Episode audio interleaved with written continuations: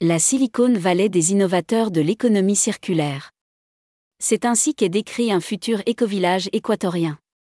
Sa particularité? Les maisons seront conçues à base de fèves de cacao. Les déchets issus de la culture de cacao vont être utilisés dans un but bien précis. Ils serviront à créer le Cacao Éco-Village, situé dans la ville de Pedernales, au nord-ouest de l'Équateur à plus de 200 km de la capitale. Une idée de l'architecte italien Valentino Gareri, qui a imaginé des bâtiments conçus à base de fibres de cacao recyclées, à partir d'une imprimante 3D. Ce projet d'éco-village est mené en collaboration avec le chocolatier Musée et l'association Aventi, fondée par l'équatorienne Carolina Pozo.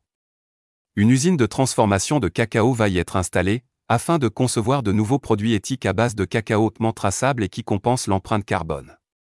Comme l'explique l'association Aventi sur son site internet, l'objectif de ce projet est aussi de sortir les agriculteurs et leurs familles de la pauvreté, en les intégrant à la chaîne d'approvisionnement de cacao mondial.